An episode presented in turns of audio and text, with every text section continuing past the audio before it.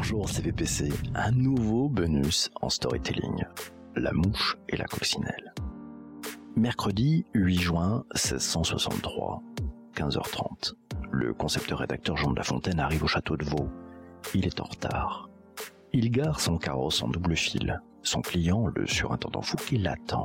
Avant d'entrer dans la salle, Jean de La Fontaine se remet sa bodicopie en mémoire. Elle répond parfaitement au problème posé. Stratégie, prouver au lecteur que les poètes n'ont pas les pieds sur terre. Ton à employer, allégorique. Média, gazette grand public. Jean de La Fontaine se rassure. La cigale et la fourmi est pile dans la plaque. C'est très sûr de lui qu'il pénètre dans la salle de réunion du château. Soudain, il déchante. Le surintendant n'est pas seul. Il est entouré d'un responsable des études, d'un directeur de marketing et d'un responsable des ventes. Par le passé, ces gens très érudits et très intelligents ont déjà modifié ces textes de façon très érudite, très intelligente, mais très empoisonnante aussi. À chaque fois, les fables rafistolées par ces experts ont fait un bide. Jean de La Fontaine songe à tourner les talons, mais il songe aussi que son loyer lui coûte 50 louis par mois. Il reste.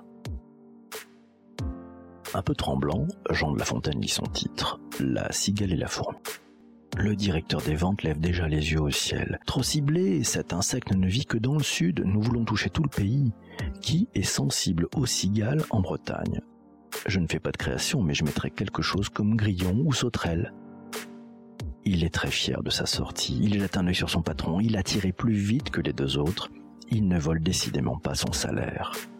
Vexé de ne pas avoir ouvert la bouche en premier, le directeur du marketing suggère de mettre abeille le responsable des études bondit comme un ressort. Dans l'inconscient du public, abeille veut dire travailleuse obstinée privée de toute vie sexuelle. C'est négatif. Le surintendant Fouquet suggère mouche. C'est selon lui plus quotidien, plus simple, plus vécu. On applaudit le patron. Nouveau titre, La mouche et la fourmi.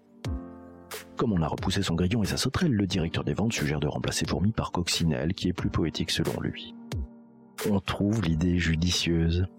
En secret, en secret, il voit déjà la fable imprimée et rêve de dire à sa femme C'est moi qui ai trouvé la moitié du titre. On vote. Nouveau titre La mouche et la coccinelle. L'épreuve du titre passé, Jean de La Fontaine lit le démarrage de sa bodycopie.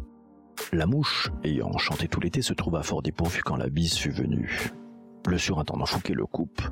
Une mouche ne chante pas. Je comprends que ça allait bien avec Cigale, mais maintenant il faut écrire ayant bourdonné tout l'été. Le directeur des ventes le coupe. Tout l'été est vague. Mieux vaudrait dire du 21 juin au 22 septembre inclus. Tout le brainstorm acquiesce. On relit. La mouche ayant bourdonné du 21 juin au 22 septembre inclus se trouve à fort dépourvu. Le surintendant Fouquet prend la parole. Se trouve à fort dépourvu est une belle tournure métropolitiste. La bergère lambda ne la comprendra pas. Il faut être beaucoup plus au ras des fleurs de lys. Le peuple a besoin d'un style direct. Il faut écrire Elle fut bien emmerdée. C'est certes un peu trivial, mais il ne faut pas perdre de vue les gens auxquels on s'adresse. La mouche, ayant bourdonné du 21 juin au 22 septembre inclus, fut bien emmerdée quand la bise fut venue. Le directeur des ventes se lève. Bise est très bon, mais ce mot lui fait très peur. Les gens sont très premier degré, ils ne comprendraient pas bise vent du nord, mais bise un baiser. Il faudrait tester, mais il est déjà certain que le public interprétera que la mouche est emmerdée quand la bise arrive parce qu'elle est homosexuelle. Le français est d'ailleurs trop imprécis à propos de cet insecte. On écrit toujours la mouche et jamais le mouche. Le directeur des études crie au casse-cou. Le groupe frissonne. On revient de loin. Jean de La Fontaine relit. La mouche, ayant bourdonné du 21 juin au 22 septembre inclus, se trouva bien emmerdée quand l'hiver arriva. Les bravos fusent. Le directeur des ventes glisse à l'oreille du surintendant que Jean de La Fontaine a un talon fou. Il a bien eu raison de faire appel à lui.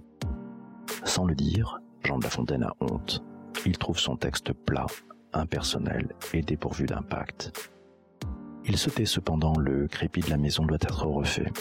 Jean de La Fontaine fut, à peu de là, chassé de chez le surintendant Fouquet, car après des tests, le public jugeait la mouche et la coccinelle plate, impersonnelle et dépourvue d'impact. Dieu merci, cette histoire a plus de 300 ans. Cet épisode vous a plu?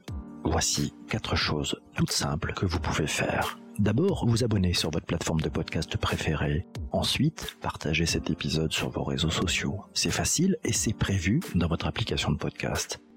juste après, parlez-en autour de vous, auprès de personnes que vous appréciez, lors d'une discussion, mais aussi autour de la machine à café, autour d'un repas ou un apéro. Enfin, si vous êtes sur iTunes, laissez un chouette commentaire et 5 étoiles, oui 5 étoiles, pour encourager l'artiste. À très vite et merci par avance pour votre soutien.